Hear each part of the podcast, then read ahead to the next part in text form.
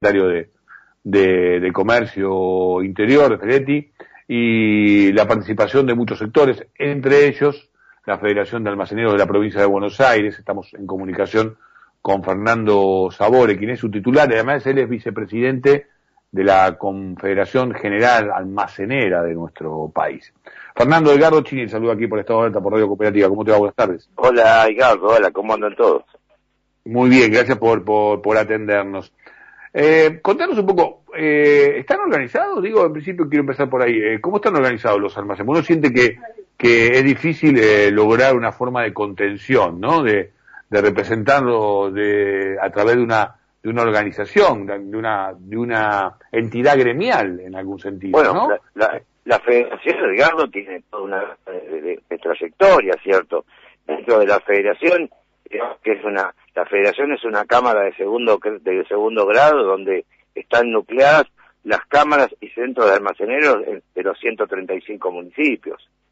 Este, la, la, la federación representa 26.000 comercios en la provincia de Buenos Aires y, y, la TGA a nivel país son más de 60.000 comercios.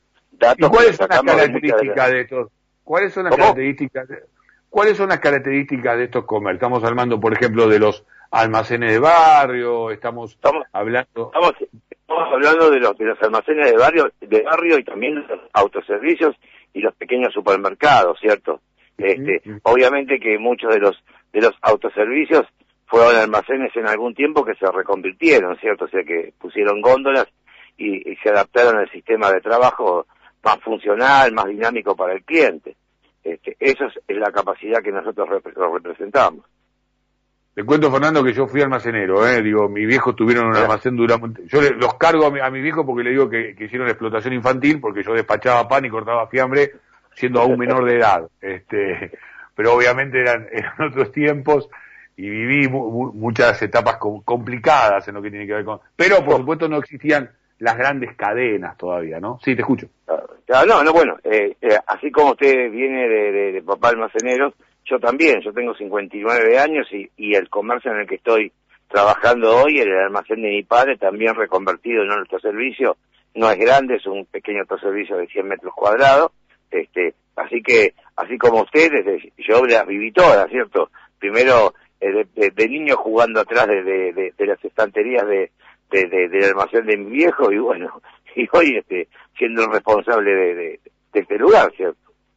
Recuerdo las épocas que llegaban los camiones de azúcar porque estaba, este, había una suerte de prohibición y demás, y nos quedábamos, los recibíamos eh, en la madrugada, venían los camiones que andaban repartiendo las bolsas grandes, uh -huh. y todos teníamos que armar bolsita por bolsita y pesarla claro. los kilos y venderla de manera manual, ¿no? Porque realmente esto es como otros recuerdos también. Sí, sí, como la, como la galletita, como los fideos, como la hierba, digamos, claro, este, claro. Eh, yo con 59 años, la verdad, este, digamos que eh, cuando yo recuerdo del trabajo de mi padre, este, bueno, ya, digamos, este, exceptuando las galletitas, ya la hierba venía envasada, el azúcar también, es cierto. Eh, no sé, no sé qué edad tiene, tampoco lo que ha chavar, ¿no es cierto? No, no, Pero... estamos, estamos, estamos por ahí, cumplo 58 en ah. un ratito, así que ah, estamos bueno, por ahí, estamos bueno, por ahí, estamos por ahí. Bueno, Fernando, eh, frente a, en aquellos tiempos no existían las grandes cadenas, digo. No pero hoy grandes cadenas y hay algo más importante todavía que eso que las empresas argentinas nos, nos atendían a nuestros viejos en forma directa y no habían Exacto. sido comprados por los monopolios delincuentes que tenemos en Argentina.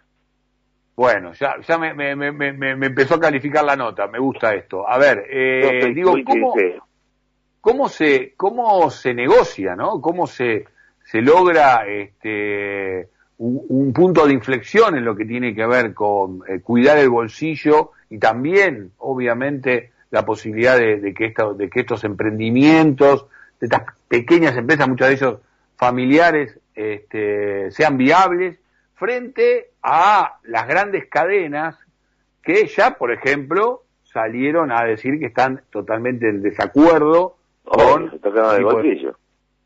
con este tipo de medidas. Digo, ¿cómo, cómo se compensa? ¿Cómo, ¿Cómo se logra instrumentar?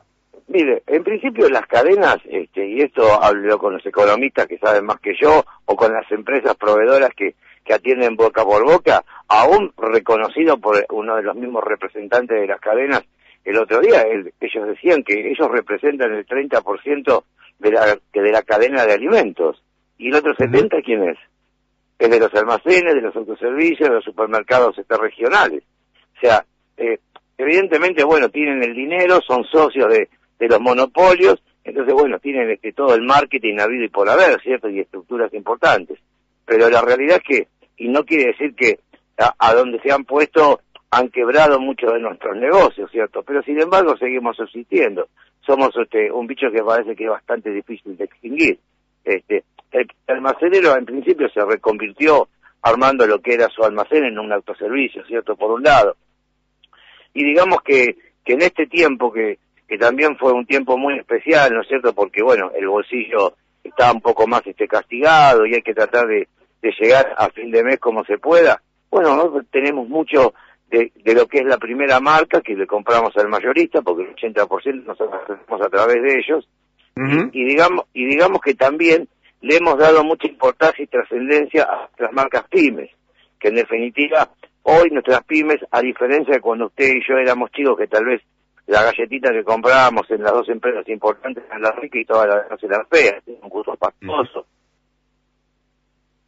No, incluso teníamos, teníamos, teníamos las latas, ¿no? Este, para, exactamente. Este, entonces, digamos que así como las galletitas, eh, eh, tenemos el pan lactal, tenemos fideos, tenemos mermeladas, tenemos arroz que, lo usan este, distintas cooperativas, pequeñas o, o, pymes que están trabajando y las diferencias se marcan. Ejemplo, eh, un pan lactal de primera marca este que pesaba 600 gramos y bueno, de sacar los 50 gramos, ahora pesa 550, este, cuesta, porque está troquelado, está para vender a 260 pesos, mientras tenemos pan lactal de empresas pymes, que yo le puedo asegurar que son de excelente calidad, que lo podemos vender en 130 pesos, mitad por mitad, ¿no es cierto? Mm. Y, y, digamos que con, con, con, este, con el, el, el orgullo nuestro, ¿no? Porque en definitiva son nuestras pymes. Está bien, los hipermercados, este, a las a las segundas marcas de ellos, ¿cómo le llaman? Marca propia y a, y a, las pymes nuestras, como le llaman, segundas marcas. O sea, siempre utilizando este, la, descalificación, pero son nuestras pymes y tenemos que defenderlas, ¿cierto?